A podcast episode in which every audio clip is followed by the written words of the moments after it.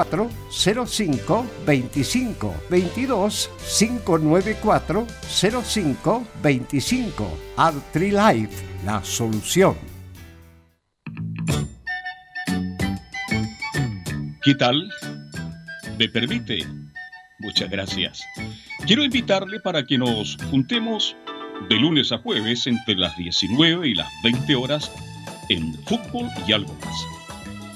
Comentarios, análisis, la polémica, los temas de actualidad.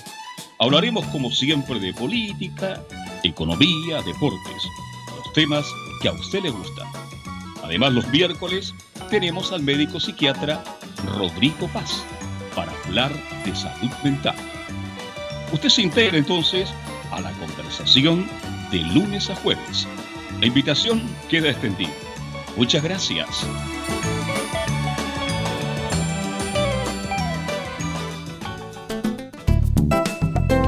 Comercial IAC y Compañía Limitada. La mejor calidad mundial en laminados decorativos. Comercial IAC y Compañía Limitada es Vertec en Chile. San Ignacio 1010, Santa Rosa 1779, Avenida Mata 446 y Portugal 501. Comercial IAC y Compañía Limitada es Vertec en Chile en Radio Portales de lunes a viernes de 15.30 a 17.30 horas Salud Eterna, un espacio de conversación y orientación en el mundo de la medicina natural. Consulte con nosotros al 226-139-705. 226-139-705. Pida además su moringa olífera ancestral original de la India. Salud Eterna, de lunes a viernes de 15.30 a 17.30 horas en Radio Portales, la primera de Chile en tu corazón. Los esperamos.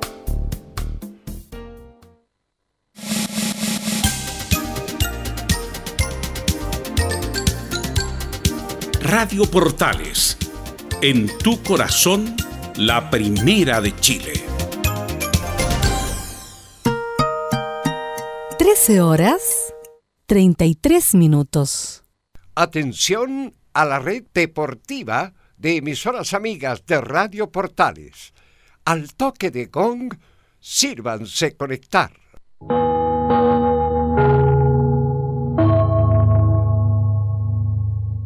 ...90 minutos...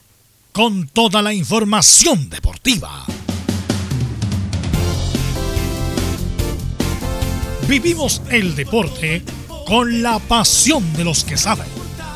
Estadio en Portales ya está en el aire con toda la emoción del deporte. Comentarios: Carlos Alberto Bravo, Venus Bravo, Leonardo Mora, René de la Rosa, Camilo Vicencio y Giovanni Castiglione. Reporteros: Enzo Muñoz, Nicolás Gatica, Rodrigo Vergara, Juan Pedro Hidalgo, Rodrigo Jara y Felipe Holguín. Producción, Nicolás Gatica. Técnicos, Gabriel González Hidalgo y César Navarrete. Edición, Leonardo Mora. Dirección, Carlos Alberto Bravo.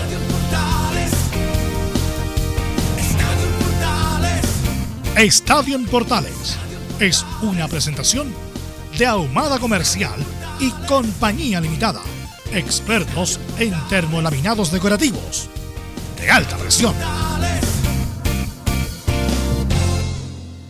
¿Qué tal? Buenas tardes, ¿cómo le va? Somos Estadio Portales en el aire, día 24 ya de septiembre del 2020. Muchas noticias, buen partido de Católica, pudo ganar, Colo Colo jugó mal, con dos autogoles perdió y se inició en el día de hoy otra fecha más del fútbol chileno. Así que hay mucho que comentar en el día de hoy. Vamos de inmediato con ronda de saludos.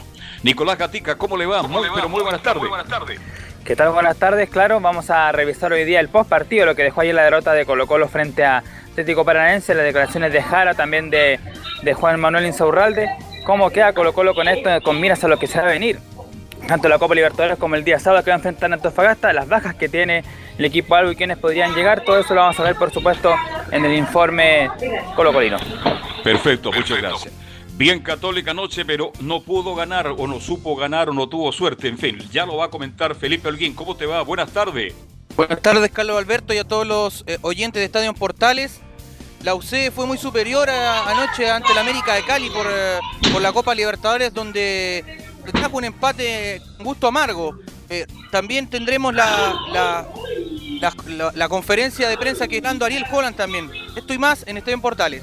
Perfecto, muchas gracias. El informe completísimo, como siempre, de Felipe Holguín. ¿Cómo está la U, mi estimado Enzo Muñoz? Muy buenas tardes, ¿cómo te va? Ya estaremos con Enzo Muñoz, el hombre que se va a encargar de entregar toda la información de la Universidad de Chile. Mientras esperamos a Enzo, nos vamos con Laurencio Valderrama. ¿Qué tal, Laurencio? ¿Cómo te va? Buenas tardes.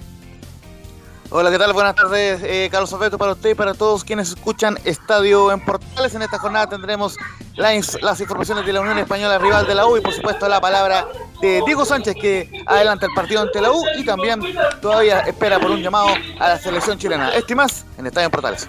Y nos acompaña en el comentario en el día de hoy, otra vez, bienvenido, como siempre, el técnico nacional Giovanni Castiglione. Giovanni, ¿cómo está? Buenas tardes. Muy buenas tardes, Carlos. Buenas tardes a toda la audiencia de Estadio en Portales. Acá esperando para poder comentar un poco el partido de Colo Colo de ayer y lo que se viene el fin de semana.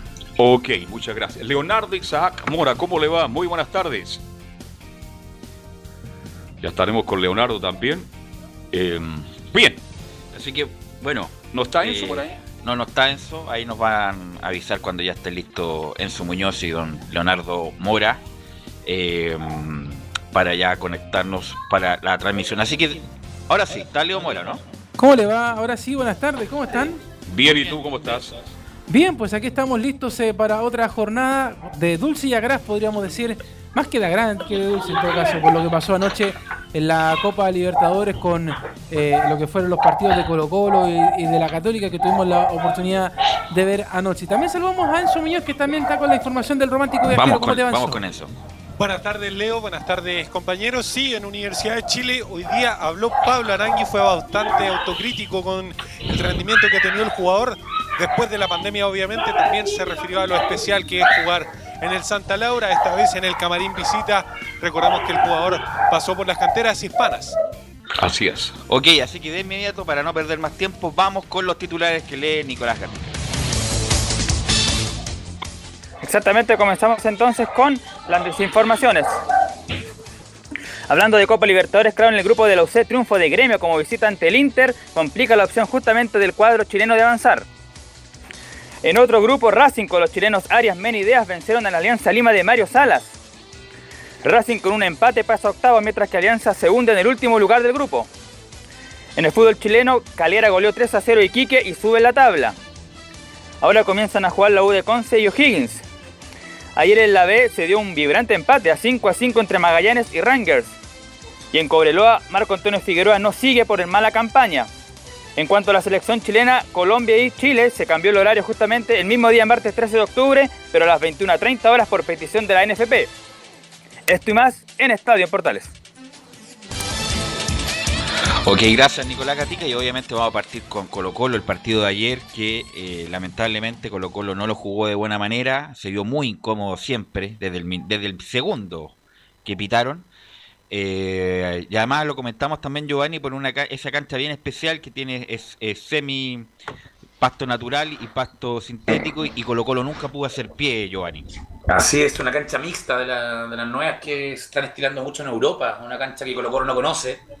Bueno, se notó que no la conocía para nada, porque después de ver el partido no, no sé si habrá sido el viaje, no conocer la cancha, pero Colo Colo viene haciendo, no viene haciendo fútbol desde hace rato, no desde hace un par de semanas, desde hace previo pandemia viene sin fútbol y se nota en la cancha. Le ganó un Peñarol la segunda semana, un Peñarol que también está de la misma manera que Colo Colo en Uruguay en este momento. Entonces, no creo que sea el parámetro a nivel internacional de, para mirarlo así de mano a mano. Y además Colo Colo prácticamente no pateó al arco, Giovanni, que eso es lo más, eh, es lo más, diría yo, eh, preocupante. O sea, el, que no haya bateado, eh, me preocupa más que no haya generado ni una ocasión de peligro ni por la orilla ni por el medio. Obviamente eso causa que no haya remate al arco del equipo, pero es preocupante porque independiente de los cambios que pueden hacer durante el partido, no se ve ni un cambio, no se ve de, afuera hacia adentro no hay ni un aporte y de la gente que está adentro tampoco se ve que aporte mucho en la cancha, entonces Colo Colo la tiene, uff, está muy complicado por el tema, más que nada el problema interno independiente, pero en la cancha no hay nada, no hay fútbol, no hay toque, no hay ataque, que Colo Colo nos tiene acostumbrado que cuando no tiene fútbol por lo menos mete garra, trata de llevar el equipo hacia arriba y en esto no, no se ve nada de eso.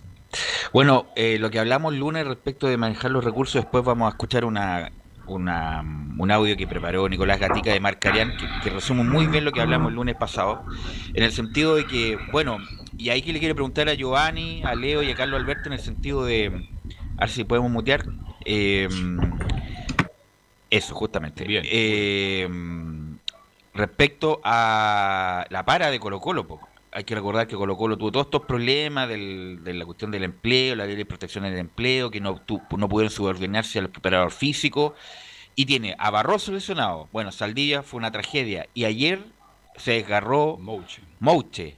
Por lo tanto, paso por Leo primero. Me, imagino que está pasando la cuenta la mala preparación en, en ese periodo, tanto desgarro, Leo Mora.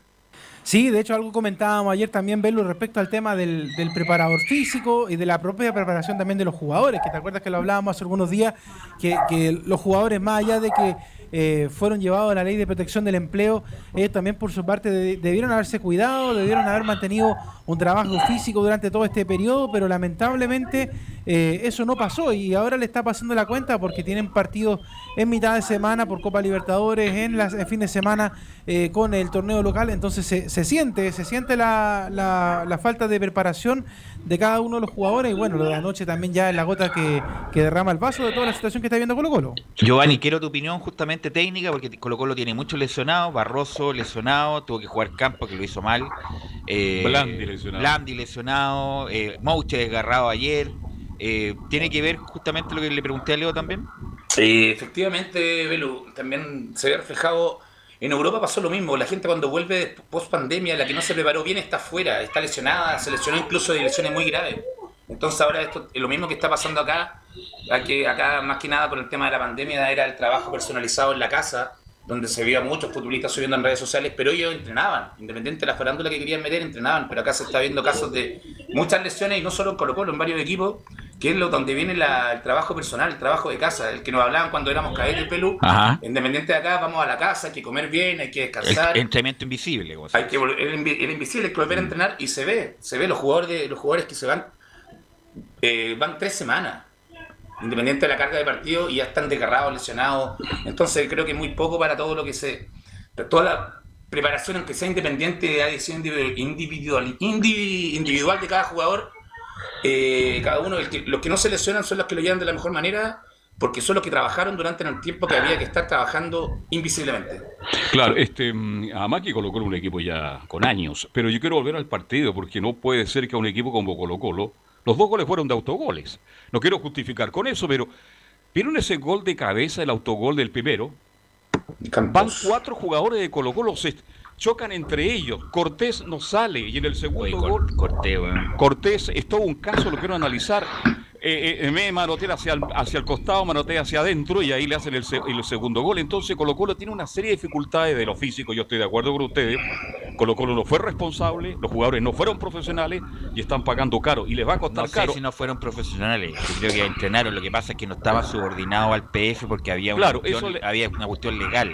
Eso puede haber sido que le afectó. Pero, Las indicaciones no llegaban y entrenaban por al estilo de ellos. Pero, pero hay, hay, que poner una, una, una, cosa al piso, Velo, tú dices, no, no, no, están a cargo de un PF y esas cosas. Pero ¿cuántos jugadores que se quedan sin equipo siguen trabajando para después pero, llegar a otro? Pero si Colo Colo también, ellos también trabajaron, trabajaron, trabajaron todo. Lo que pasa es que es distinto estar en una pauta uniforme, con cargas que son distintas para los jugadores, donde hay un trabajo general yo estoy especulando que eso fue, yo creo que eso es lo que le está pasando a la cuenta Colo Colo. Yo no me, no me imagino jugadores profesionales además que van en contra de su propia carrera, o si sea, no se cuidan, si no, si, si no se entrenan, Giovanni.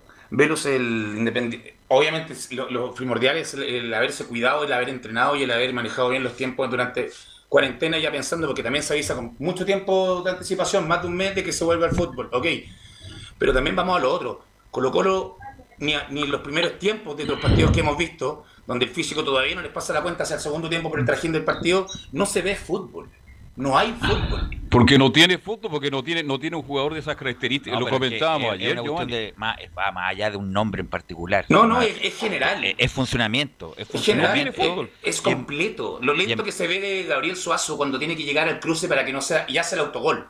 Claro. Lo lento que se ve la distancia porque venía con ventaja él y el jugador de, de Panaderense le, le saca un metro y al final para poder sacarlo termina haciendo autogol. Que si no es autogol es gol del delantero. Porque no llegó Suazo. Entonces son términos que se notan la diferencia con un segundo. En un segundo en la cancha te podéis marcar mucha diferencia y se, y se nota acá. Y también. Nicolás- partiendo el partiendo todo, ¿no? Eh, Sí. Colo Colo está terrible. Nicolás Gatica, desde, por favor, los detalles del partido de ayer de la derrota de Colo Colo por 2 a 0, Nicolás Gatica.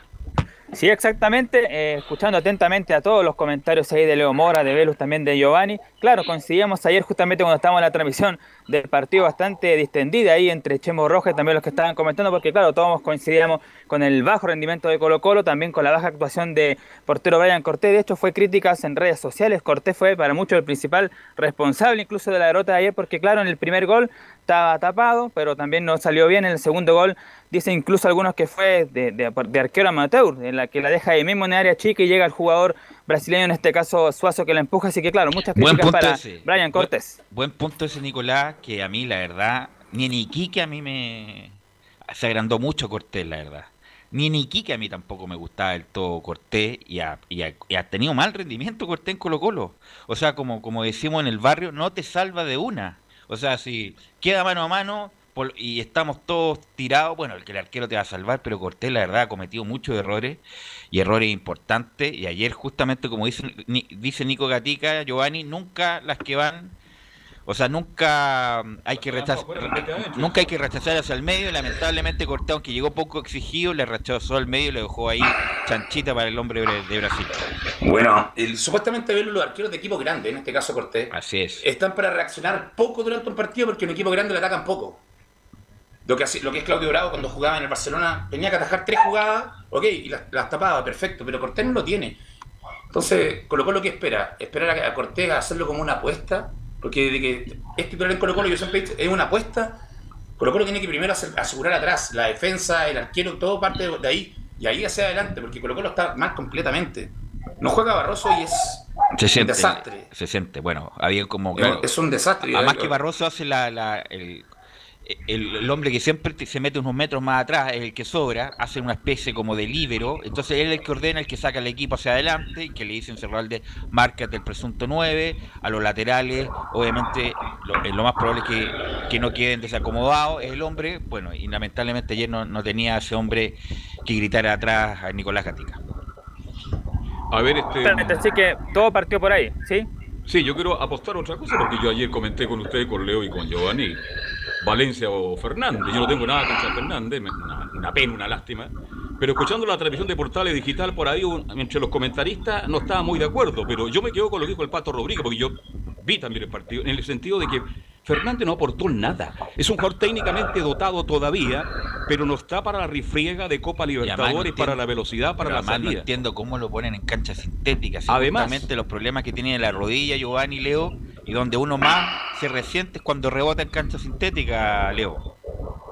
Sí, claro, de hecho lo, lo- hablamos de ese tema ayer en la previa Velo, bueno, y todos estos días, que la cancha en donde se iba a jugar con el Paranaense era una cancha eh, especial de sintético natural, entonces era una, una cosa bien especial la que le estaba pasando a Colo Colo, más lo que hemos hablado obviamente de que eh, este tema de las lesiones que le está produciendo en este momento al jugador del cacique es por una mala preparación, entonces eh, la verdad es que yo creo que hay responsabilidades por, por todos lados, eh, en, un Colo Colo que no sé, yo incluso tenía fe de que iba a ser muy similar a lo que pasó en el Estadio Monumental, que Colo Colo partió perdiendo, de que después iba a sacar algo de garra y, y podía, no sé, terminar con un empate. Pero la verdad es que ver que los propios jugadores de Colo Colo son los responsables de los goles ocurridos ayer, la verdad es que te deja para cuestionarte un montón de cosas. Eh, Nicolás Gatica. Claro, y también aportar un equipo brasileño, bueno, no sé si, si se coincide o no el panel, pero por lo menos se coincide de que el equipo de Paranense tampoco ni, ninguna maravilla, con, con poco hizo estas dos, No, estos pues dos goles. a- además el, equi- el equipo. brasileño está medianía de la tabla hacia abajo, es un equipo Es de un equipo medio, es un equipo de medio pelo totalmente, el paranaense, bueno, lamentablemente, y, a- y aún así Colo Colo tiene muchas chances de clasificar, porque el grupo es medio cornetín. Eh, entonces, es corneta el eh, grupo ya. entonces tiene el, toda la chance Colo Colo de ganar un partido y clasifica Colo Colo. Sí. Por lo tanto, incluso más. Colo Colo queda segundo, gane quien gane hoy día. Queda Así. segundo igual. Queda segundo y en los peores de los casos va a ir a la Sudamericana, cosa distinta que la Católica capaz que no alcance ni siquiera a ser tercero. Así que bueno, pero Colo Colo insisto, a pesar de lo mal que está jugando, aún toca un así, buen grupo. aún así Nicolás Gatica tiene muchas chances de clasificar. Exactamente, bueno, escuchemos ya, por supuesto, ya reacciones para ver un poco la explicación que da, aunque obviamente el hincha ya no tanto le gustan las explicaciones, pero por lo menos hay que saber qué, qué es lo que piensa Jari y los jugadores de Colo Colo sobre este mal momento. La primera que vamos a escuchar a Insaurral, el defensor colocolino, pero justamente partido dice, sinceramente sufrimos muchas bajas por las lesiones. Sinceramente el contexto es muy, muy complicado, el calendario está ajustado, eh, sufrimos eh, lamentablemente muchas bajas por lesión y, bueno, estamos ahí en la pelea, estamos eh, adaptándonos, estamos segundos con muchas chances, así que esto es muy largo, es muy duro, sabemos que la Copa Libertadores ningún equipo te regala nada, estamos bien posicionados y, y tenemos que seguir con esa mentalidad. Claro, ahí dice algo que estábamos comentando, pues Saural le pesa la derrota, to- todavía tiene muchas posibilidades, claro, la Copa Libertadores es así, estos partidos de, los grupos, por ejemplo acá en Chile, después colocó al Paranense ya terminó perdiendo por supuesto, pero claro, lo que preocupa en el juego de Colo Colo. Y sobre el partido mismo, lo que quiso hacer Colo Colo, Insaurralde derechamente dice que la idea nuestra era aguantar los primeros minutos. Lamentablemente eh, la idea nuestra era, era aguantar los primeros minutos porque sabía, sabíamos que, que ellos se nos iban a venir. Eh, Paranaense es un gran equipo, eh, el campo de juego también eh, nos jugó una mala pasada, nos costó adaptarnos al sintético, estuvimos muy imprecisos y, y los goles fueron más errores nuestros que acierto de ellos y, y por eso es la bronca eh, que nos vamos con, con esa amargura porque eh, regalamos los primeros minutos. Ahí está un poco el resumen, pues lo que pasó ayer justamente, Colo Colo claro, matemáticamente lo, lo- lo- tiene lo todo reconoce. Gatica, Colo Colo matemáticamente. Claro, lo todo. Insaurralde, la cancha fue la cancha fue la que complicó, lo, lo reconocen derechamente. Y le complica el monumental también a Colo Colo. Colo Colo matemáticamente tiene todo para clasificar. Futbolísticamente Velu no está. Carlos. No, pero, pero una cosa, insisto, tiene todo para clasificar jugando mal, incluso puede ganar y clasificar. Pues tuvo suerte Colo Colo en, la configuración del grupo. Y como tú decías, Giovanni, eh, lo de Matías Fernández, él ya jamás, no, ya no puede jugar como enganche propiamente tal, de espaldas, detrás de los delanteros. Él tiene que jugar con la cancha de frente, al lado del volante central raspador. Ahí yo creo que puede terminar sus últimos años Matías Fernández, como lo dice en Europa, además, Giovanni. Es lo que, bueno, te lo comentaba fuera de, micrófono. eh, no entiendo lo, la tosudez de Jara, viendo un Colo-Colo tan limitado, viendo jugadores que están lesionados, teniendo a Matías Fernández supuestamente en su mejor momento en- para, de muchos años atrás, donde Matías Fernández le deja claro que él es volante mixto y lo insiste en poner de salida, lo insiste en poner de salida, porque Matías Fernández ya sabe sus limitaciones. Sabe que su físico no le da para jugar de lo que era, lo que era en Colo Colo antiguamente. Entonces la tosudez de seguir poniéndolo, seguir poniéndolo, que al mismo tiempo lo mata, porque él le pide jugar, de- como tú lo dices, con un, con un pitbull al lado, con un... En este caso, ¿quién podría ser? No sé. Que pegue por lo menos Carmona, Carmona pega, pero la entrega a Carmona es malísima. El tema es, él pide jugar atrás y insiste con ponerlo arriba, arriba, arriba, arriba. Entonces, es una tosudez donde si a mí un jugador me dice yo no juego en esta posición porque no me da el físico, no, no puedo. En Italia terminé jugando acá atrás. ¿Por qué lo quiero cambiar? Además que ya no está, pues si hay, Si hay ya no una- tiene 10 un años, no tiene los 20 años que se pasaba 10, hacía Ya. tiros tiros Ya. libres de todos lados, o sea, hacía la rabona por acá, por No, allá. no. No, Y además tiene la rodilla en la mano Matías Fernández, así que.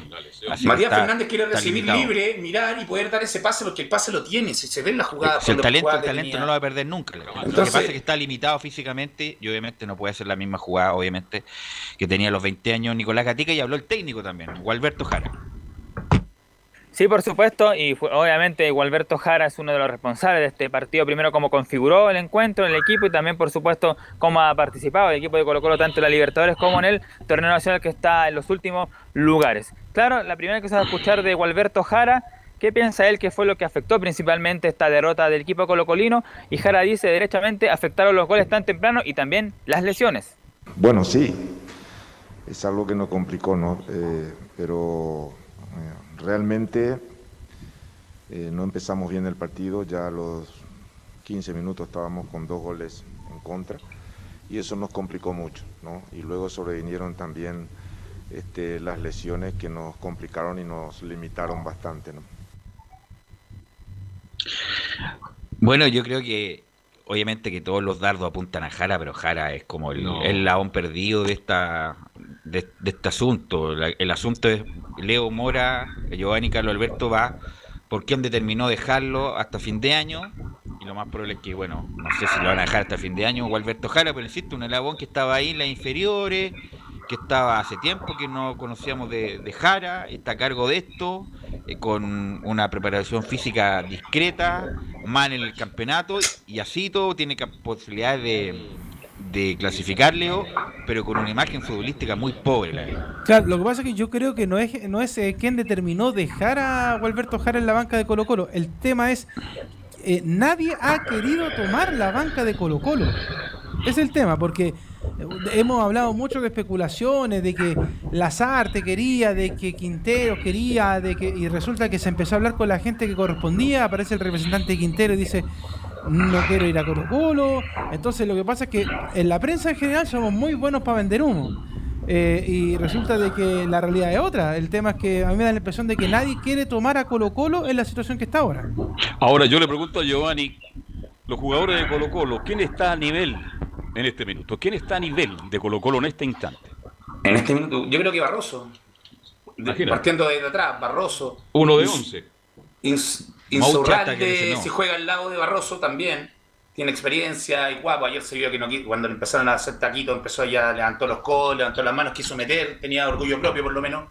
Que eso es lo que busca la gente cuando no hay fútbol, orgullo propio, levantemos todo. Estamos con la camiseta de Colo Colo, ganemos el partido como sea, por último pillémosle y hagamos los goles. Pero no, son poquitos. Paredes que hace los goles, pero Paredes tiene 40 años, entonces dejémoslo aparte a Paredes. Dejémoslo aparte porque no digamos que está para estar la temporada entera en Colo Colo. Y el lateral, izquierdo, el lateral izquierdo también ha sido un tema. Trajeron a De La Fuente. A De La Fuente, la verdad no ha sido respuesta en ningún caso de La Fuente. Está Dejar, tampoco lo ponen.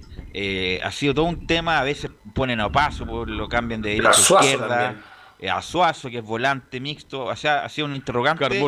y por eso digo que ahí está el interrogante Marcelo Espina, que es el gerente deportivo. Él configura el equipo y se lo presenta al director técnico. Él trajo, bueno, a Valencia, que lamentablemente Valencia, y es el, a esos son los problemas de los volantes creativos, cuando no les llega la pelota, prácticamente le van a sacar la pelota al volante central, porque los volantes creativos, si no tienen la pelota, se desesperan, porque y bajan, obviamente. Y no, claro, no, no se desesperan porque no, obviamente que la, la dinámica, la recuperación no es lo de ellos, entonces si la pelota no, no te llega como volante creativo, uno se desespera y va a tratar de buscar la pelota muy atrás, pero ayer Valencia la trató de buscar demasiado atrás Nicolás Gatica. ¿Algo más de Colo Colo?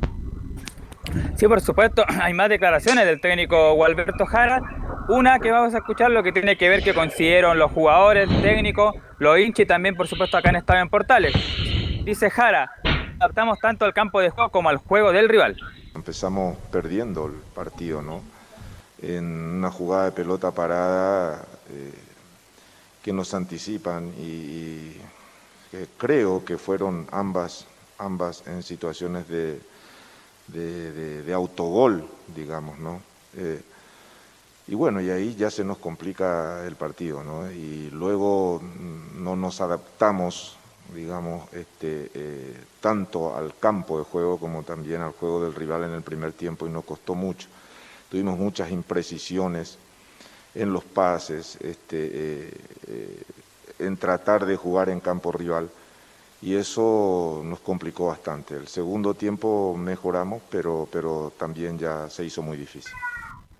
Es clarísimo el autogol de Campos, Tobelo, clarísimo.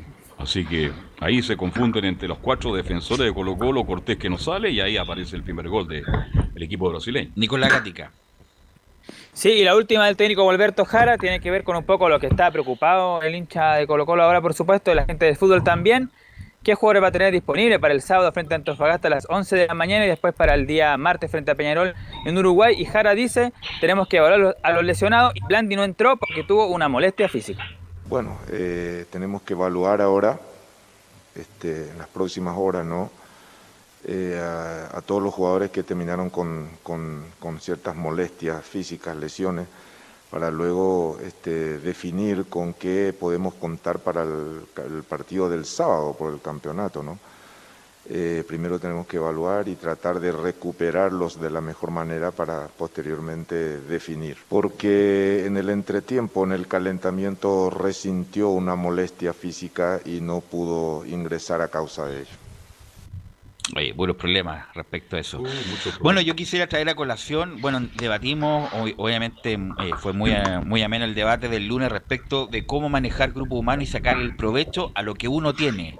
A incluso equipos discretos malos uno le se puede sacar provecho y ser competitivo. Y quién mejor que grafica todo esto es justamente Sergio Marcarián y yo creo que esto sirve como incluso como docencia. Así que Gabriel, vamos a escuchar justamente una declaración bien antigua ya de Sergio Marcarián respecto que resume el momento de Colo Colo. Hay que ser pragmático, Gabriel.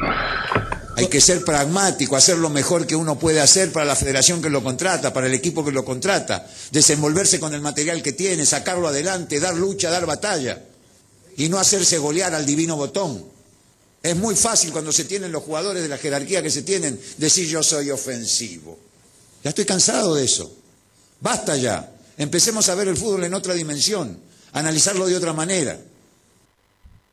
Grandes palabras de Marcarian. Grandes palabras, bueno, tremendas palabras. Si dieron la vuelta al mundo en su momento la Marcarian, insisto, uno puede tener equipos buenos, equipos malos, equipos jugadores regulares, pero con lo que tiene, sacarle lo máximo posible y ser competitivo, como por ejemplo lo hizo la U en el 2009, que era un equipo discreto, tenía solamente Montillo y Olivera, y en cinco meses lo sacó campeón en la U y hizo una, una eh, digna Copa Libertadores que la U llegó a octavos de final, perdió con Cruzeiro. Y justamente cuando uno anda mal, cuando uno anda mal, Giovanni, con lo que tiene, tratarlo de sacarle el, mayor provecho a ese grupo de jugadores. Es lo que veníamos hablando previo a escuchar a Marcarian.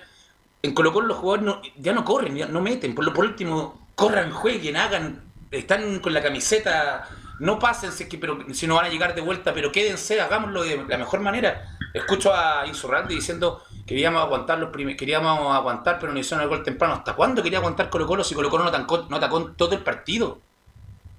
¿Aguantar qué? ¿Aguantar una goleada querían? Segundo tiempo llegó tres veces, no más que eso. ¿Mm? Bueno, Nicolás, usted me, indicó la, el calendario Colo Colo. ¿Cómo me, recuerda el calendario Colo Colo? Porque me imagino que va a tener que dosificar con Antofagasta. No creo que vayan los, los, los jugadores titulares que vayan a jugar con Peñarol el martes próximo, Nicolás.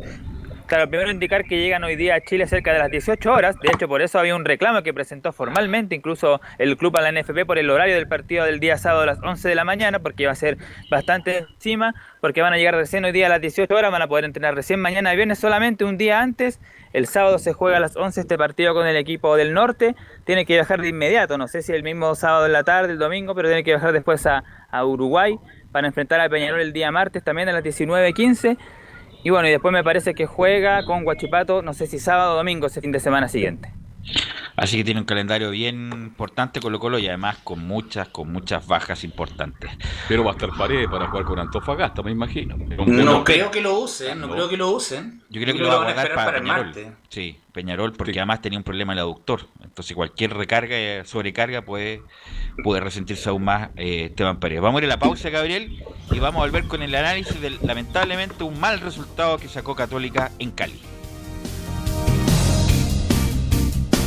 Radio Portales le indica la hora. 14 horas, 4 minutos. Comercial IAC Compañía Limitada. La mejor calidad mundial en laminados decorativos. Comercial IAC Compañía Limitada es Vertec en Chile. San Ignacio 1010, Santa Rosa 1779, Avenida Mata 446 y Portugal 501. Comercial IAC Compañía Limitada es Vertec en Chile. AIG Legal es un estudio de abogados cuya misión es entregar una asesoría directa, veraz y personalizada para todos los ciudadanos. Contamos con especialistas en derecho de familia, herencias y derecho laboral, entre otras áreas. Visita nuestra página web www.aiglegal.cl o comunícate con nosotros y agenda una reunión sin costo al número más 569 73 04 67 92 AIG Legal. ¿Quieres tener lo mejor y sin pagar de más? Las mejores series de televisión, los mejores eventos deportivos, equipo transportable, películas y series 24/7. Transforma tu TV a Smart TV. Llama al 973-718989. Twitter arroba panchops. Visita www.radiosport.cl, el sitio web de la Deportiva de Chile. Programas, noticias, entrevistas y reportajes, podcast, radio online y mucho más. Todo lo que pasa en todos los deportes lo encuentras en www.radiosport.cl. La Deportiva de Chile en Internet.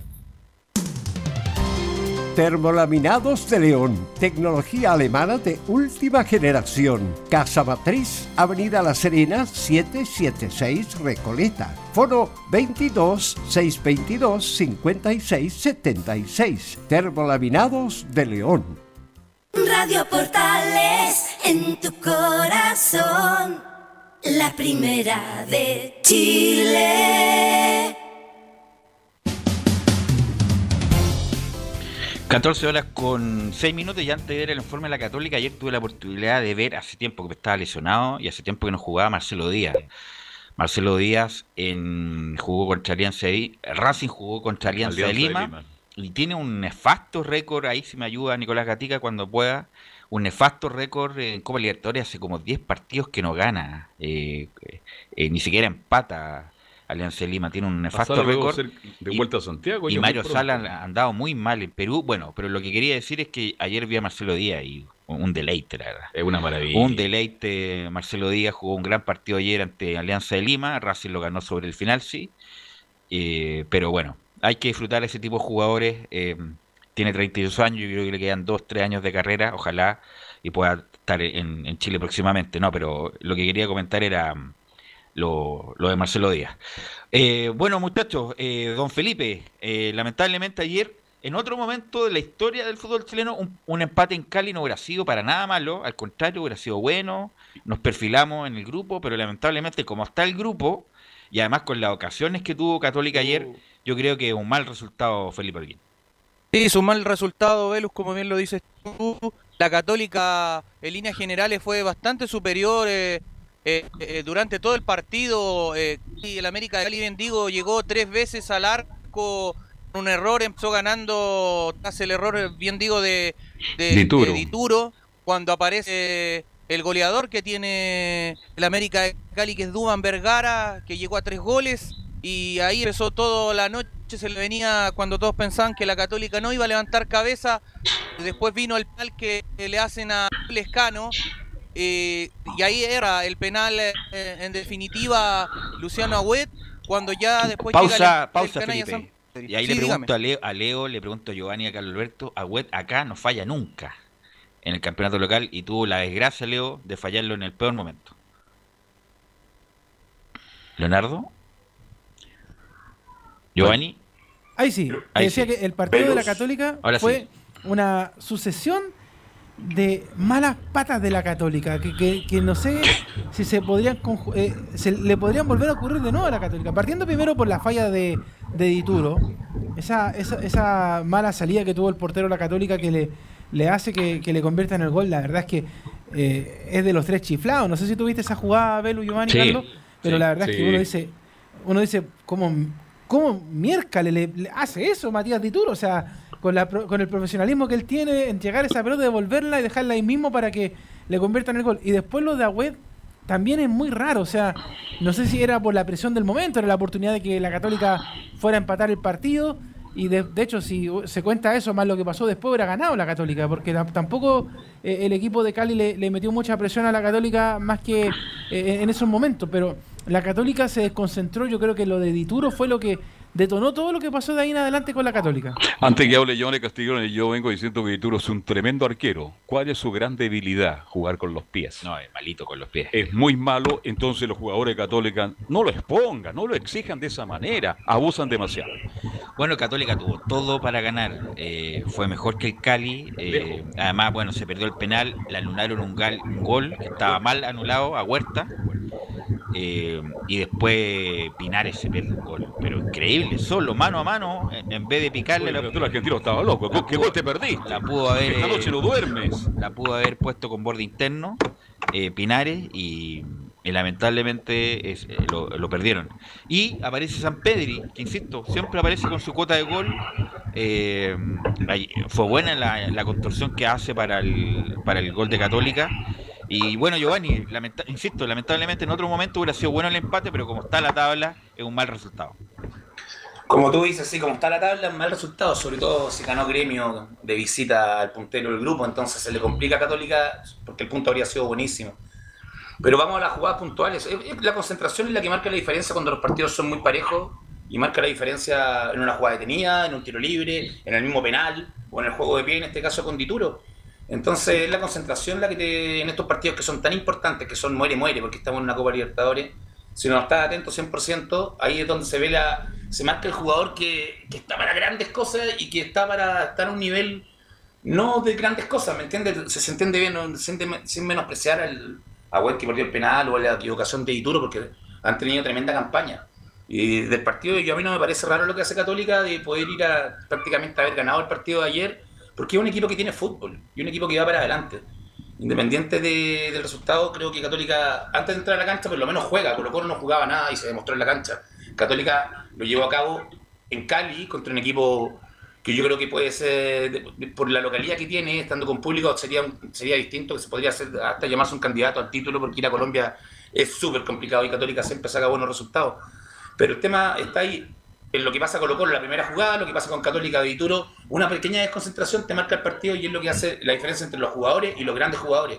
Entonces, pero más allá, Giovanni, pero más allá de lo que usted plantea y muy bien, se nota que Jole es un técnico que sabe, un técnico distinto, diferente. Católica sabe, tiene, jugando, tiene, fútbol. Está jugando tiene muy fútbol. bien. Yo creo que le va a pasar la cuenta en los primeros partidos donde recién Además que le tocó un grupo difícil. Claro. Ah, sí, no, pero eso un equipo más pero mira, pero a pesar de Yo eso, me mira, refiero a que tiene fútbol y al tener fútbol es porque Juan está haciendo bien las cosas y sabe sacarle rendimiento a sus jugadores independiente de la posición que los ponga. La desgracia de Católica salió campeón todos estos años y todos estos años eliminado en primera. Quedan dos fechas todavía. Sí. Pero todos estos años eliminado en primera ronda de Copa Libertadores. El campeón chileno, eliminado siempre en primera ronda. Obviamente con la atenuante de que los grupos que le ha tocado en Copa Libertadores son bastante difíciles, Felipe Alguín. Sí, que los grupos que ha tenido la Católica han- le han pasado la cuenta y también a otros cuadros del fútbol chileno.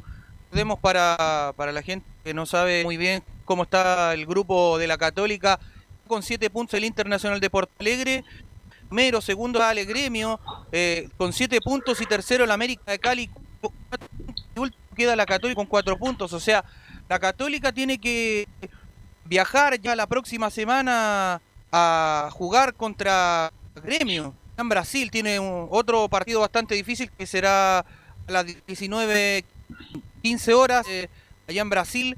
Y antes eh, la Católica tiene que jugar un partido muy trascendental ante Everton allá en Viña del Mar. La Católica recordemos que viajó a Colombia y llegó hoy día por la mañana, eso de las 9 de la mañana, donde los jugadores se fueron al complejo de allá de San Carlos de Apoquindo, donde quedaron libres y se hicieron lo- los PCR ya rumbo a su destino cada uno de sus jugadores y ya eh, preparando para mañana va a haber una conferencia de prensa, eso de las 14.30 horas, donde va a hablar el jugador, quizás no se sabe aún, pero para ya adentrarnos de lleno a lo que fue anoche el duelo de la América de Cali versus Católica, escuchemos lo que dice el técnico Ariel Holland, donde dice, merecimos ganar el partido. No, la verdad que no nos, no nos sorprendió y realmente cada equipo hace lo que más le conviene. Creo que nosotros merecimos ganar el partido sin ninguna duda, aunque no fue nuestro mejor partido, pero creo que merecimos ganar el partido. ¿no? Yo creo que quedan dos finales y el equipo, creo que el desafío es seguir creciendo y, vamos a tratar de, de, hacer el máximo esfuerzo posible, como decía Lescano, para en estos dos partidos tratar de, de sacar buenos resultados y poder clasificar. El ex técnico de Independiente Avellaneda, recordemos de Argentina, fue campeón de la Sudamericana con el equipo de Avellaneda. Habló sobre todas las ocasiones de gol que erró frente a América de Cali. Vamos a escuchar un segundo a lo que se refiere el técnico de la Universidad Católica. El equipo no perdió la convicción. Por todo lo que ocurrió durante el desarrollo del partido, un penal eh, que nos atajó el arquero, un gol mal anulado, este, un error en la salida que posibilitó el gol del rival creo que, que, a pesar de todo eso el equipo no perdió la convicción y, y, hizo todo el esfuerzo posible para ganar el partido y eso lo rescato y lo valoro muchísimo. Católica si no logra el objetivo pasar a, a, la, a la próxima fase B es producto de los primeros partidos que jugó, que ahí no anduvo bueno, bien. pero la Copa Libertadores claro. juega, empieza en una perogrullar, una olvidar lo que voy a decir, empieza desde el principio. Claro, Hay que estar bueno. atento desde el principio. Porque Ojola no le tomaba todavía la mano a Católica como se la tomó ahora. A Bueno, eso me pero refiero. Eso no es responsabilidad de nadie. Ni, ni Le tomó la mano al equipo y podrá quedar eliminado la Católica, mi estimado Giovanni Castiglione, pero cuando uno ve que un equipo juega bien, se para bien el extranjero, con equipos importantes No, como no y como Cali, por lo menos en el pasado los equipos chilenos quedaban eliminados y daban vergüenza, no solo porque quedaban eliminados, sino en la forma de jugar y Católica juega bien. Eh, lo opuesto de Colo Colo. Lo opuesto de Colo Colo. Y creo que Católica cada uno tiene, no, no tiene que tirar la toalla. Después de ver el partido que le hace a Gremio, del partido, de los comentarios de ayer, que no, no tuve la posibilidad de ver el partido de Católica, solamente por chispazo. Pero a, a- a Gremio apare- eh, a- disculpa Giovanni, pero ayer, en, cuando le ganaron el Inter, eh, ingresaron nuevamente los cinco titulares que no habían jugado con Católica porque estaban suspendidos, lesionados. Apareció Kahneman y aparecieron los laterales de Gremio, los titulares. Así que Católica va a enfrentar a los titulares de Gremio ahora en Porto ser más Alegre. difícil en Porto. Alegre. Va, va a ser más difícil, va a ser una cancha grande que Católica, no sé si le molesta o no por el tema de juego que ocupan la banda, ocupan el medio, ocupan, recorren toda la cancha. Si Católica juega bien al fútbol, entonces yo creo que hay que esperar el partido de gremio ya para tomar decisiones si nos afrontamos solamente en, en campeonato nacional o nos afrontamos en las dos, porque de, de perder quedarían yo creo que bastante complicado incluso para la Copa Sudamericana. No, pues la desgracia es justamente esa, que puede incluso quedar fuera del tercer lugar. Los que los que clasifican terceros van a la Copa Sudamericana. Ojalá por lo menos Católica agarre algo. Donde- bueno, y lo que me, lo que decía yo eh, de la, del dato de Ma- Mario Sala, más bien de la Alianza Lima, son 21 partidos sin ganar en Copa Libertadores. 21 partidos sin ganar. Un récord que tiene Alianza Lima en Copa Libertadores, don Felipe Olguín. Sí, bastante malo el, el resultado ahí que tiene Mario Sala en el bar- No, pero banco Alianza del- Lima en general. Ah, Alianza Lima, sí. Sí. Pero para entrarnos de lleno a lo que es la Católica en sí, Velus eh, va a tener que hacer rotaciones, ya que tiene que jugar, como lo mencionaba ante Everton de Viña del Mar por el campeonato chileno. Ganó la calera, le mete un poquito de presión. Ahora quedó a cuatro de el líder que es la Católica. Entonces la Católica va a tener que hacer un poquito de rotación. Bueno, no sé si se dieron cuenta que en el segundo tiempo el, la Católica metió a, a Buenanote en el medio y sacó y metió también a Valencia para darle un poco más de rodaje. Yo creo que por ahí va a empezar a hacer. eh, No, pero eh, más que rodaje lo metió para ganar el partido. No, no es para darle rodaje, es para ganar el partido y competir. Yo creo que ahora va, va a dosificar porque tiene margen en el campeonato. Si pierde un partido, empata el otro, tiene margen, tiene que jugarse todas las fichas. Eh, la ¿Cuándo juega Católica, Felipe? ¿En Copa? juega el, el día martes 29 a las 19.15 horas. Ya, tiene que, Tiene que ganar. tiene que apuntar, tiene que apuntar y después de ese partido recibe a la U. Por lo Sí. tanto, yo creo que con, con Everton va a dosificar y va a ir con todo con los otros dos partidos, tanto de gremio como, como la U de Chile. Y la última salida que tiene Velus, la Católica, ya en el plano internacional, es el 22 eh, eh, a las 20 horas cierra con el Inter de Porto Alegre acá en Santiago de Chile. Ojalá le alcance para pasar la otra fase. Leo me quería comentar algo, ¿no? Leo. Mora me parece, ¿no? No. No, Felipe. Así que, eh, como ya para ir cerrando el informe de hoy de Católica, eh, saludamos a los técnicos que fueron campeones con la Católica en el torneo de apertura de 1997, Fernando Carballo y a Beñat San José del torneo nacional del 2018. Ok, así que vamos a estar atentos al calendario de la Católica, a ver si Católica va a jugar este fin de semana con equipo alternativo, entre comillas, para guardar a su mejor, porque vienen de un viaje. Tiene un calendario menor- pesado, Católica. Sí, pues además, eh, eh, Giovanni, no es un viaje, viaje. menor de Cali a Santiago, eh, volver, eh, entrenar un día, día y medio, jugar con Everton, nuevamente viajar, Para y viajar. jugar- y, y jugar con Gremio, que no es jugar con... No, y, con eh, y jugar con Gremio jugándose la, la- la posible clasificación, o sea, al 100% para llegar a Santiago y jugar contra la U, que lo quiere perseguir como sea en el campeonato nacional. O sea, una semana súper complicada para la Católica. Que puede ser muy buena, también puede ser muy mala. Creo que puntos puntos medios no van a haber, porque puede, puede significar fuera Libertadores. Y, puede- y si pierde con Everton, imagínate la- como llega al clásico, llegaría súper con- con- presionado. Entonces. Entonces una semana muy muy difícil para Católica, pero eso es lo lindo que te da el fútbol. El entrenador tiene que De estar jugar. pendiente, de, Jugar van y a y si ganan los tres partidos, Católica queda arriba en un altar gigante y peleando la Copa Libertadores y peleando el torneo nacional prácticamente solo. Así es, gracias Felipe, y vamos a ir con don Enzo, don Enzo Muñoz, para que nos comente la actualidad Sí, de la U. ahora, Sí. ahora sí me meto, Velu, porque Métase nomás. ahora sí tengo algo que decir. Se está jugando a esta hora, volvió otra vez el fútbol chileno después de la Copa Libertadores. Está jugando la U de Conce con O'Higgins, están en el entretiempo. Va ganando O'Higgins, ah, esto fue una locura. Marca el gol la U de Conce, Andrés Robles en el minuto 42. E inmediatamente viene la respuesta de la gente de O'Higgins, Tomás Alarcón marca en el minuto 43. Y de remate más encima le, le viene a meter el tiro de gracia antes de irse al entretiempo. Facundo Castro marca en el 45 el 2 a 1 donde va ganando la visita el equipo de Rancagua que recordemos que no lo está pasando bien. De hecho el Pato Graf todas las semanas lo están mirando para ver si se va o no se va. Claro, el flaco Arao le pidió la renuncia. Así es, pues así que así está. la- bueno, y la U de Conce, para qué decir, también está viviendo una situación bastante crítica, así que con este resultado están los dos equipos ahí en veremos para ver lo que pasa en la segunda parte. León, con ese Sí. resultado Colo Colo pasa a ser antepenúltimo. Tal cual, pues. ¿ah? Así que la, la tabla ahí se empieza a mover, pero hay que recordar que la tabla que importa es la tabla de- acumulada, por la que está con el punto para el descenso y el ascenso. Bien. Oye, ¿alguien vio antes de ir a la pausa, no- no- antes de escuchar a Enzo? vi- ¿Quién vio el partido Rangers Magallanes? ¿Alguien lo vio? Un partido No, no que termina un partido que termina 5 a 5, dicen los expertos que estuvieron ahí, es para no olvidarlo por muchos años. Fue un gran partido de la, de la B. Sí, interesante con cinco, con 10 goles. Partidazo. Sí, Así, y un gol de gran gran gol de Braulio Leal. Vamos con don Enzo, Enzo Muñoz. Sí, tal como se lo había adelantado en titulares, habló Pablo Aranguis, uno de los hombres cuestionados durante este retorno del fútbol, específicamente en, Universidad de Chile, por el bajo rendimiento en comparación al excelente rendimiento que tuvo en la primera parte. Así que lo primero que vamos a escuchar tiene que ver que donde le preguntan derechamente cuáles son los motivos para este bajo rendimiento que ha tenido el jugador de la U, lo escuchamos en la propia voz de él.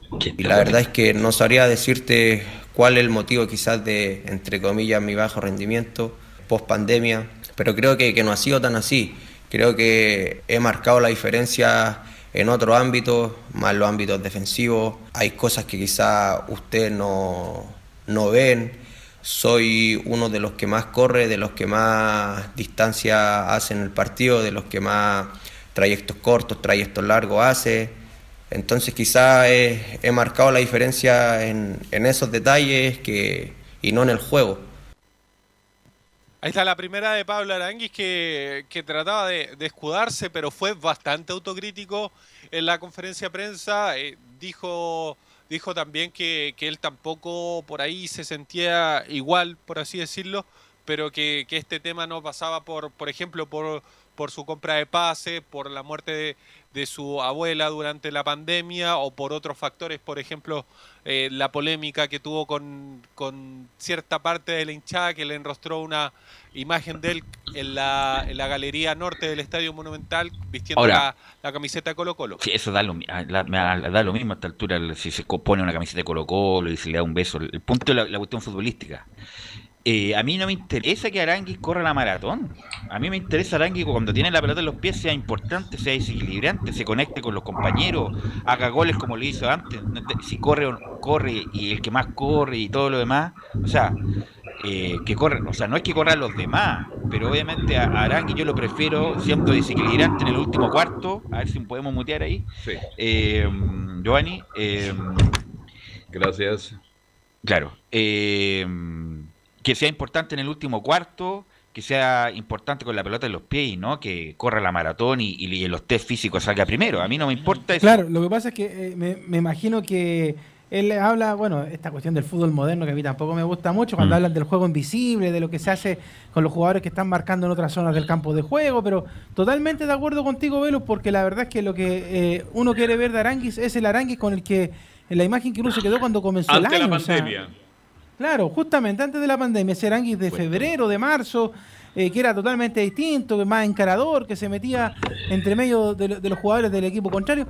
A pesar de que en la conferencia de prensa, en alguna parte creo haber escuchado Enzo, que él decía de que el técnico Caputo le daba la libertad de poder hacer lo que él quisiese en la zona de en la zona posterior de juego.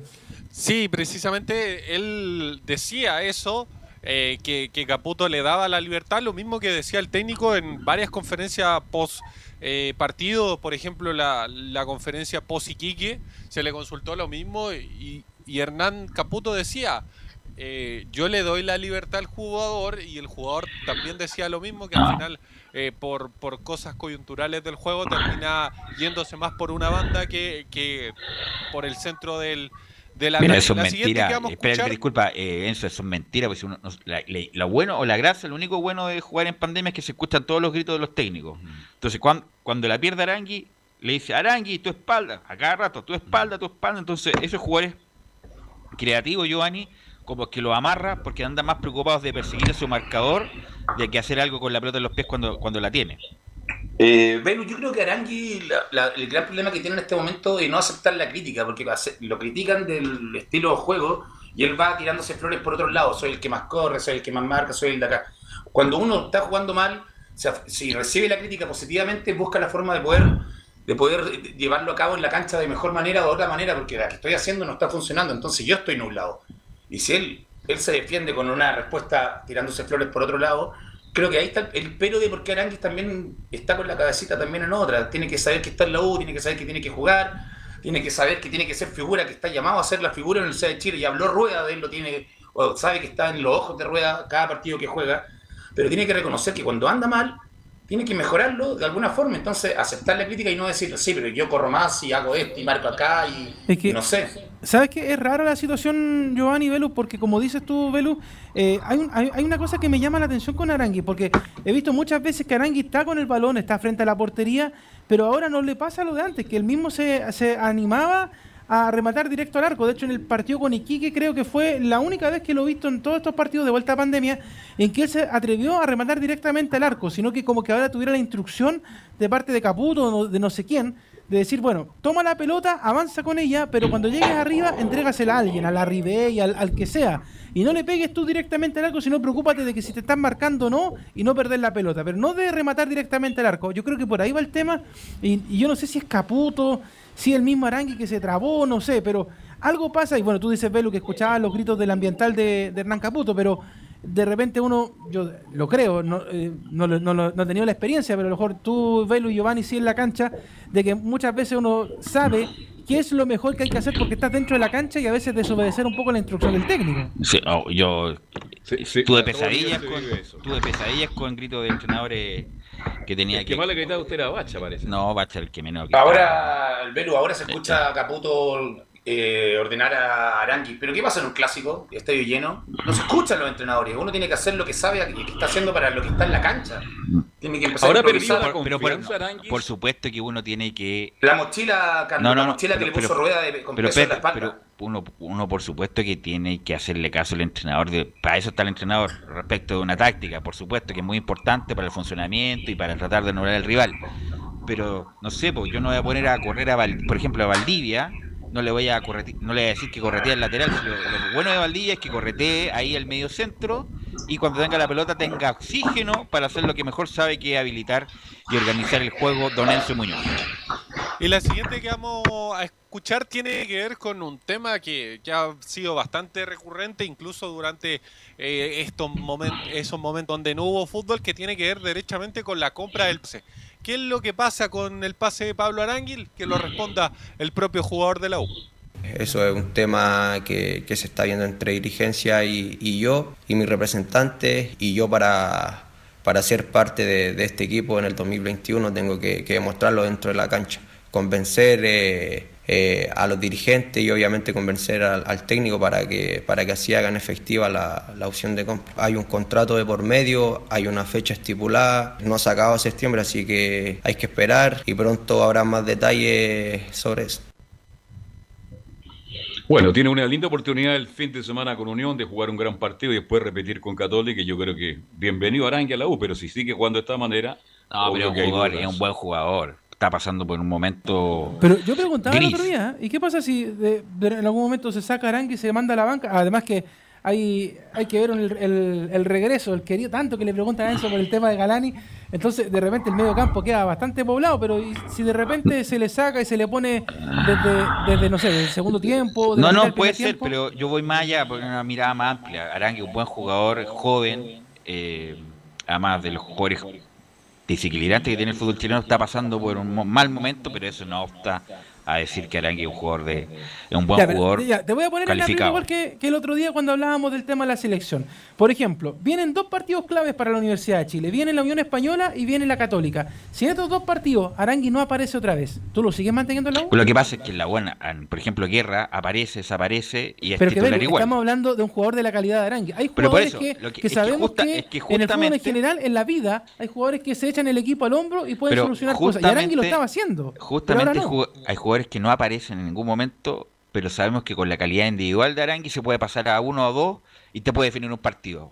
Y puede jugar mal 80 minutos y en el minuto 85 te define el partido. Y eso Ya, pero si, es- ¿qué pasa si, por ejemplo, en los dos partidos que vienen ahora, ni siquiera llega al minuto 85 y hace nada? ¿Tú Bueno. lo sigues manteniendo? Bueno, eso es ya resorte el técnico, pero insisto, él No, tiene no, la pero te lo pregunto a ti, con una Pero- mirada de que pero él tiene la por ejemplo, él tiene la posibilidad de hacerlo que, por ejemplo, si- ¿qué otro delantero tiene la U? Eh, Ribey, Guerra, eh, Enríquez. eh, Enrique, que no existe. Ya, ¿y qué más? Bueno, ya. Entonces Arangui tiene más posibilidades que hacer cualquier cosa que cualquiera de esos tres, independiente que esté en un mal rendimiento. Por supuesto, a lo mejor por una cuestión de confianza y de, y de resguardarlo y que se motive en otro momento, a lo mejor sería bueno también sacarlo. Pero Arangui, insisto, a pesar de su gris momento, es un jugador que tiene capacidades individuales distintas a los demás y que puede, te puede cambiar un partido independiente de lo- del mal momento que esté pasando.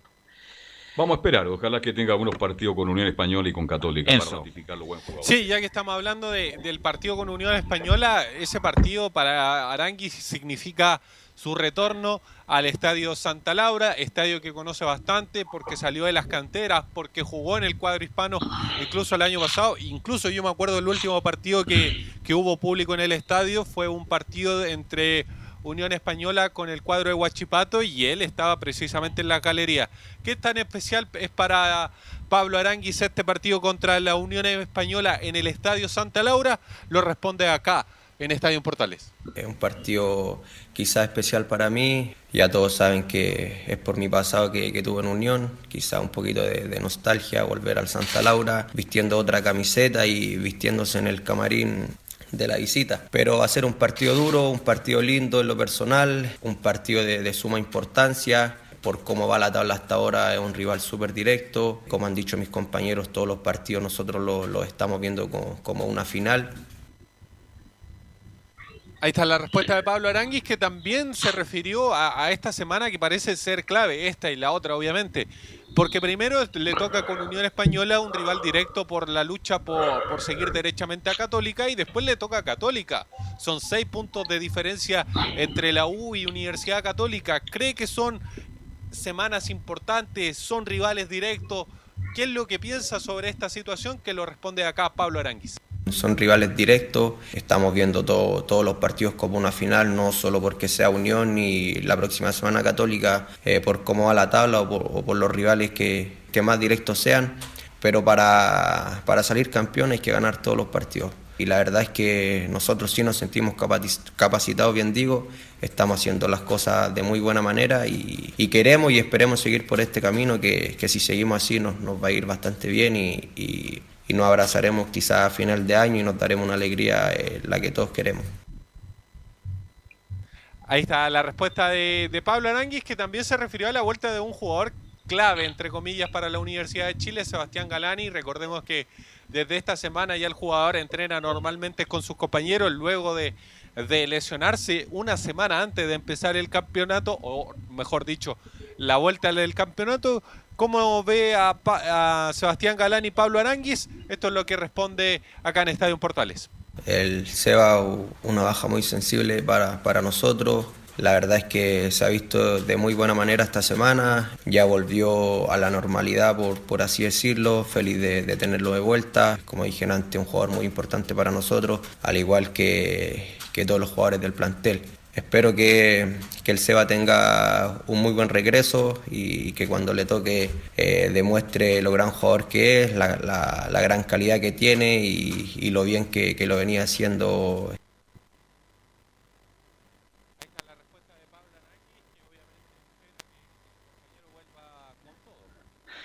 Bueno, siempre le preguntamos lo mismo, Enzo. Mañana el último, según de venta, mañana el plazo para determinar si vende o no Carlos Heller. ¿Qué novedades tiene respecto a eso? Que mañana me imagino que habrá alguna declaración o alguna información respecto al tema.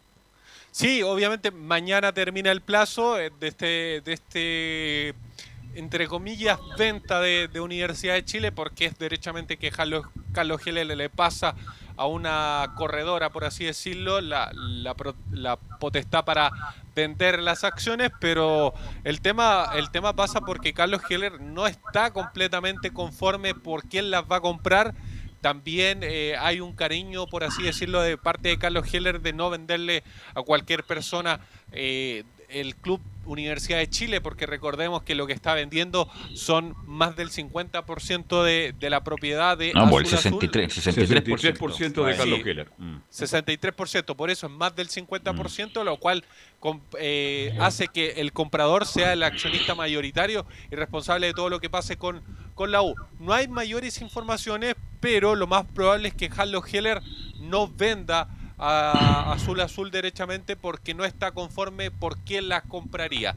Esa es la última información que nosotros manejamos, pero obviamente todo va a depender de, de mañana, que es el último día derechamente, incluso hoy día en la noche, es el último día para, para esta negociación que ha sido bastante compleja. Sí, leyendo la crónica de la tercera, Heller llegó de, de, del extranjero por viaje de negocio, está haciendo la cuarentena. Por lo tanto, me imagino que tiene todo el tiempo del mundo para preguntar. Le ha preguntado a su asesor más cercano, Gonzalo Roja, en el directorio, a su abogado, que en sí que no. Y como justamente dice Enzo, la duda que tiene es quién está detrás de todo esto. Y al no saberlo, está como en la, duda, muchas dudas. En la duda si vende o no. Porque, insisto, no, puede, no se puede vender a cualquiera. Porque el alma mater porque el alma, el alma mater de, de todo esto es la, nada más ni nada menos que, que la, Universidad. Universidad. de Chile. Entonces Exacto. no puede, no puede, no se puede vender a cualquiera. Fue bastante claro el rector, ¿eh? y, el, en, no, y el, los directores, sí. los directores. Y por eso Carlos Heller, bueno, por lo menos que, que se va a ir, que, que se vaya bien y no la termine embarrando, como lamentablemente ha hecho prácticamente en toda su gestión. Gracias Enzo, gracias por el informe. Buenas tardes. Vamos a ir a la pausa y vamos a ir con un informe de Cristian Álvarez respecto a los protocolos del deporte federado y Laurencio Valderrama. Radio Portales le indica la hora. 14 horas 38 minutos. Termolaminados de León, tecnología alemana de última generación. Casa Matriz, Avenida La Serena, 776 Recoleta. Foro 22 622 56 76. Termolaminados de León. ¿Problemas de familia, herencias, laboral y otros? AIG Legal, estudios de abogados que entrega asesoría directa y personalizada para atender su situación personal. Especialistas en derecho de familia, herencias y derecho laboral, entre otras áreas. Comuníquese con nosotros y agende una reunión sin costo al más 569 7304 6792 o visite nuestra página web www.aiglegal.cl.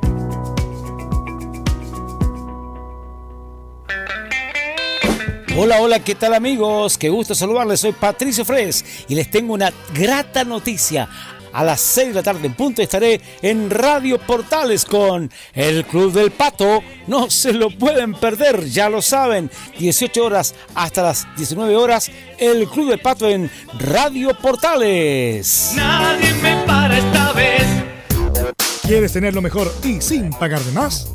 Las mejores series de televisión, los mejores eventos deportivos, equipo transportable, películas y series 24/7.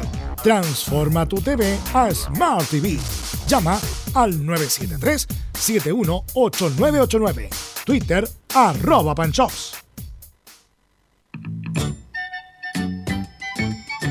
¿Qué tal? ¿Me permite? Muchas gracias. Quiero invitarle para que nos juntemos de lunes a jueves entre las 19 y las 20 horas en fútbol y algo más. Comentarios, análisis, la polémica, los temas de actualidad. Hablaremos como siempre de política, economía, deportes, los temas que a usted le gustan. Además, los miércoles tenemos al médico psiquiatra Rodrigo Paz para hablar de salud mental. Usted se integra entonces a la conversación de lunes a jueves. La invitación queda extendida. Muchas gracias.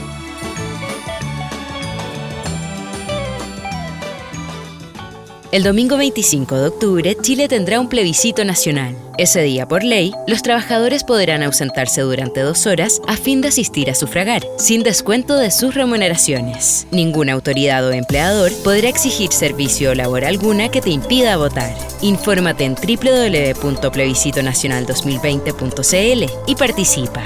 Servicio Electoral de Chile. Elige el país que quieres. Comercial IAC y Compañía Limitada. La mejor calidad mundial en laminados decorativos. Comercial IAC y Compañía Limitada es Vertec en Chile. San Ignacio 1010, Santa Rosa 1779, Avenida Mata 446 y Portugal 501. Comercial IAC y Compañía Limitada es Vertec en Chile. No se pierda todos los días a medianoche, lunes a domingo en Radio Portales, el tren del recuerdo. Conduce Salvador Fernández. Solo canciones inolvidables de su época. Contáctese con Salvador Fernández al foro 22 319 7959. Le esperamos esta medianoche con el tren del recuerdo en Estación Portal.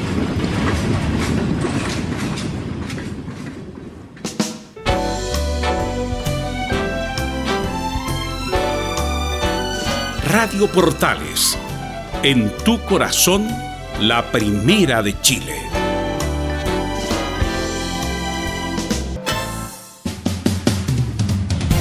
...14 horas con 45 minutos y estamos con Cristian Álvarez que nos va a informar de estos nuevos protocolos para el deporte. Don Cristian Álvarez, ¿cómo está? Buenas tardes. ¿Cómo te va, Velus? ¿Cómo está todo el panel de Estadio en Portales? Estamos acá desde el, desde el Estadio Nacional, donde acaba de terminar una reunión de la mesa de coordinación encabezada por la ministra del Deporte, Cecilia Pérez, y también representantes de federaciones de deportistas y también de otros deportes. Sobre este protocolo que ya está vigente porque ya fue publicado en el diario oficial que establece diversas normativas para proteger, evitar y también eh, evitar la consumación, mejor dicho, de maltratos, acosos, vejámenes, entre otras cosas, tanto para mujeres como para hombres. Va a haber un plazo de seis meses para adaptarse a todos estos protocolos por parte de los funcionarios, entrenadores y deportistas para estas normativas necesarias para el deporte nacional, puesto con los diferentes casos que han ocurrido y que han sido denunciados en diferentes federaciones y disciplinas deportivas. La ministra del Deporte habló sobre esta situación, Cecilia Pérez, quien mencionó el avance eh, de esta protección para los deportistas y agradeció a los legisladores y también al presidente de la República por de alguna u otra forma lubricar estas iniciativas para proteger a los deportistas de todo el país.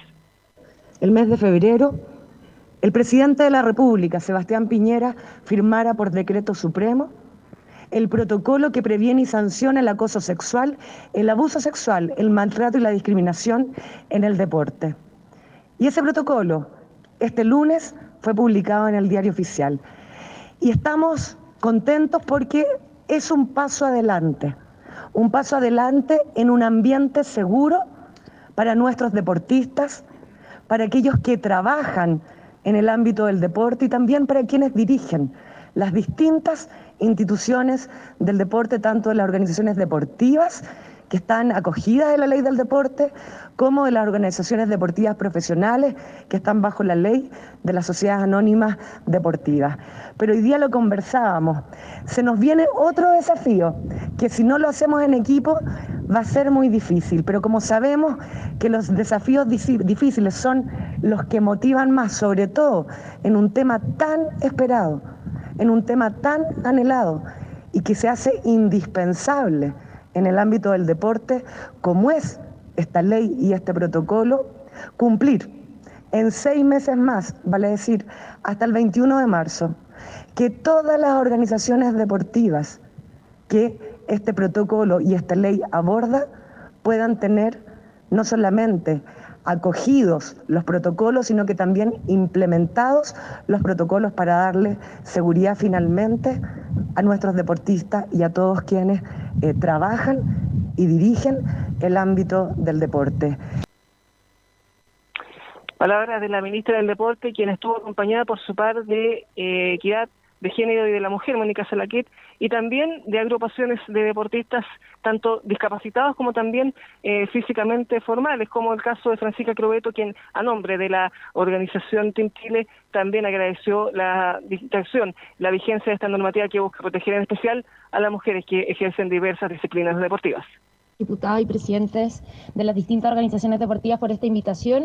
Eh, como representante de mis compañeros y compañeras deportistas de alto rendimiento, estamos muy contentos de que avancemos en estas materias.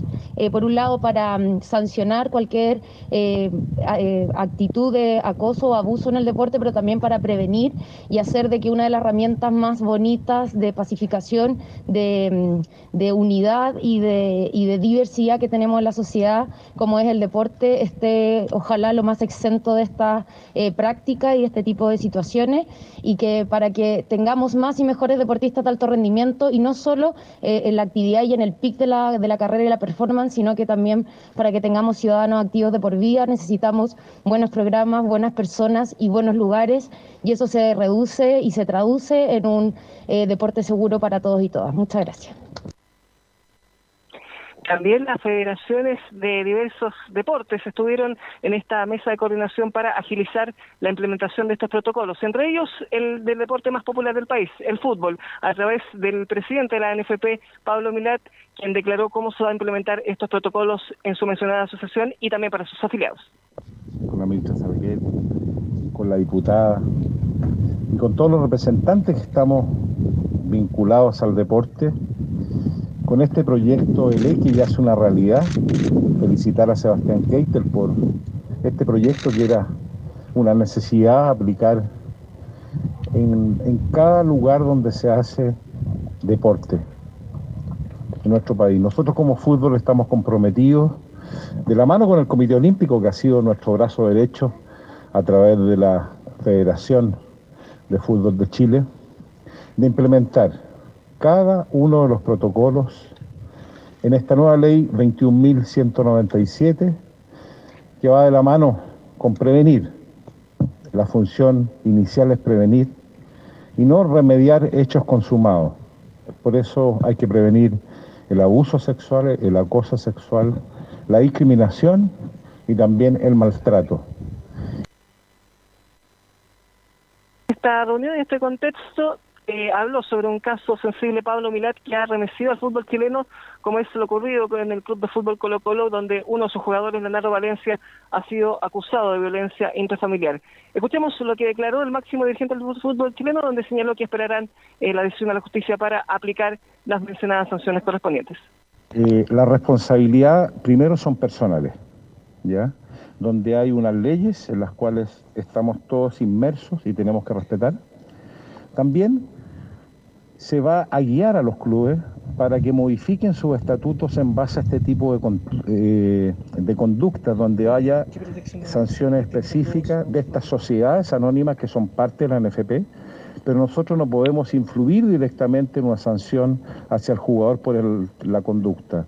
Las leyes son las que tienen que sancionar las malas conductas de las personas y aplicando esta ley va a haber proceso investigativo, eh, principalmente por las denuncias que se puedan hacer, eh, pasando al Tribunal de Honor y si no es la jurisdicción del, del Tribunal de Honor, pasará al Ministerio Público según el delito que se haya cometido. Escuchábamos ahí las palabras de Pablo Milat con respecto eh, a ese mencionado caso que, como decíamos, ha remitido al fútbol chileno. Él estuvo junto con el presidente del Comité Olímpico de Chile, Miguel Ángel Mujica, el presidente del CIFUP, Manuel García, y otros representantes de otras federaciones de esta mesa de coordinación para implementar estos protocolos para evitar diversos abusos y vejámenes a todos los integrantes, no solamente a las mujeres, sino que también a hombres y mujeres, para que así eviten tener eh, problemas con respecto a abusos, vejámenes físicos y también no tener temor para denunciar, sobre todo en un aspecto tan sensible como es el deporte y la actividad física. Gracias, Cristiana. Muy buen reporte. Eh, muy amable. Así que no, no, nos escuchamos, Cristian. Y esto, bueno, eh, bueno, me recuerdo de episodios lamentables en el carpo, de, acoso sexual, abuso, incluso, no sé si me ayuda Leo Mora, pero también hubo incidentes, al, delitos también. Eh, y tiene que ver con, con el deporte en general y estoy de acuerdo con lo Milat, independiente de la seriedad de lo de, mm, de lo del, Valencia, que ya había sido condenado por violencia intrafamiliar en dos oportunidades anteriores. Pero los tribunales tienen que definir esta situación y el punto es justamente esto un aspecto preventivo, Leo, para que, sí, lo que, lo que para como la, atajarlo antes. Lamentablemente a, a Pablo Milat, bueno, eh, recordemos que hace algunos días lo fueron a visitar algunas parlamentarias allá a la sede de Quilín, pero le meten presión, o sea, la misma presión que le meten a la dirigencia de Colo Colo, que, que no sé, se esperaría que mm. saliera a hablar eh, Aníbal Mosa, cualquiera. Eh, es que lamentablemente ellos, por más que ellos puedan decir que están en de acuerdo o en desacuerdo con lo que pasó con Leo Valencia, es la justicia la que debe determinar eh. Tú muy bien como abogado lo sabes, y por eso que Pablo Milat en este caso vuelve a repetir lo mismo. O sea, nosotros podemos decir, por algo ético, eh, está mal lo que hizo Valencia, pero más que eso no podemos hacer mientras la justicia no determina otra cosa. Así es, muy claro al respecto. Bien. Así es, y ya estamos con Laurencio Valderrama. Estará por ahí don Laurencio para que nos informe Ahí está, sí. Don Laurencio, buenas tardes. Ahí está. Hola, ¿qué tal, Belu? Carlos Alberto, muchachos, gusto de saludarlos. Eh, bueno, lógicamente el abrazo virtual como siempre para ustedes. Eh, sí, en esta en este mediodía estuvimos en, dos conferencias. El primero la del Audax, que eh, habló Francisco Meneghini, ese material lo vamos a tener mañana, el día viernes, por, por la previa del partido ante Curicó. Y además estuvimos en la conferencia de Diego Sánchez, el arquero de la Unión Española, capitán de la Unión Española, que eh, lógicamente recibirá a la U el día domingo. Eh, Unión llega quinto con 20 puntos y la Universidad de Chile está en el tercer lugar con 22 puntos. Y entre varias, entre varias preguntas que hubo con Diego Sánchez en una conferencia que por lo demás tenía una señal de internet bastante inestable, pero de lo que pudimos rescatar de esa conferencia hay varias declaraciones y una interesante que, habla Diego Sánchez es, es, que le preguntaron si era clásico para el partido ante la U pensando en lo que había ocurrido eh, con la Católica, que él había declarado que era clásico y él básicamente digamos, él, da a entender que no es clásico para el partido de la U, pero sí que la U es un equipo grande, pero la Católica tiene otros ingredientes. Más que enfrentar a la U, enfrentar a un, equipo grande como, como Católica, eh, solamente la diferencia con Católica que tiene otro ingrediente, eh, más o menos por la historia de los partidos, pero con la U siempre han sido partidos buenos, eh, futbolísticamente hablando, y, tampoco, esta oportunidad del fin de semana va a ser lo mismo. Los dos eh, tenemos un juego y los dos necesitamos urgente vernos nuevamente en los, puestos de avanzada. Y para mí jugar con U es jugar con un equipo que siempre está postulando para ser campeón, que tiene su gran historia. Muchachos. Sí, lo del clásico tienen que ser los dos miradamente, recíprocamente mirados como clásico. Católica siempre como que no evita referirse para ellos, no es clásico, para la Unión sí, para la U no, es un clásico, sin duda que no. Es un partido de clase A. Eh, pero un partido importante, tradicional, pero en ningún caso un clásico porque no se carga durante la semana, porque encontrar hincha de la Unión está difícil ahora. Está difícil, ¿eh? por la eh, pandemia están todos escondidos. Claro, así que pero uno, pero uno no se carga, o como por ejemplo Giovanni, eh, Colo Colo con la U todos los días, por todos los grupos de WhatsApp, los grupos de aquí, que aquí, que allá, que... Pero no pasa eso con la Unión ni, ni con otro equipo, Giovanni. Bueno, tú lo dices, hay varios partidos que se denominan clásicos por la rivalidad que, tiene cada equipo entre sí, que son partidos bastante, con bastante gol. Me tiene acostumbrado a la Unión con Católica con la U, hay partidos de bastante gol, que en Unión Española siempre complica a las dos universidades, entonces se llaman clásicos entre ellos, como tú dices, los hinchas de la Unión no van al estadio, son pocos y pero se llama, no deja de ser un partido atractivo, pero sí, ellos se llaman un partido. El partido de la fecha, diría yo. Entre comillas, yo creo que el de la fecha que puede definir bien lo que mucho de lo que viene el torneo. Si la Universidad de Chile llega a ganar la Universidad a la Unión Española, llega con toda el alma hacia arriba contra Católica y de un triunfo se mete en pelea directamente contra la Universidad Católica, ganando los dos partidos la U. Laurencio. Justamente bien, bien lo que marcaba eh, Giovanni Castiglione, que le hicieron varias preguntas a Diego Sánchez sobre la U y, justamente la que le hicimos nosotros como, como Estadio en Portales, en rigor le hicimos dos preguntas y una de ellas fue que la U, eh, como que se olvida un poco que la U está en racha, tiene 10 partidos sin perder, 6 victorias y 4 empates y justamente no pierde desde la fecha 1 ante Huachipato y dice que la U está en racha, sí, eso es verdad, pero tengo la convicción que vamos a ganar. Sí, eh, un real duro, como tú dices, lleva una racha bien grande, pero nosotros también estamos metidos ahí y hablar tanto de la U como, siempre, porque ya uno ya es viejo en esto y siempre se habla de, del equipo grande. Esperar que sea un lindo partido y si los objetivos, tengo la convicción de, de que vamos a ganar, este y esta y más declaraciones de Diego Sánchez y también del Paqui Medellín y le vamos a tener también más inextenso este día viernes en, los bienes musicales de Estadio Portales. Ok, ahí vamos a ampliar. Eh... Oiga, ha tenido buen año, buen, buen, buen comienzo de campeonato Sánchez, ¿eh? está jugando bien. Está jugando bien, así sí, además que está flaquito. Sí, está delgado. Justamente, justamente eh, muchachos, una de las declaraciones que vamos a, tener el día de mañana habla de que está entrenando para ser nominado a la selección chilena y que cuando no lo nominan cada vez le da más fuerza para seguir peleando por estar en la roja. Ok, gracias Laurencio, gracias muchachos. ¿Algo más para terminar, Leo? No, estamos entonces. Se nos fue Leo. Ok, gracias. Fuerte abrazo virtual, muchachos. Gracias, gracias Laurencio, gracias Giovanni, gracias a todos los muchachos y nosotros nos encontramos en otra edición de Estadio en Portales mañana a las 13.30 horas. Gracias, Gabriel. Chao, chao. Fueron 90 minutos con toda la información deportiva. Vivimos el deporte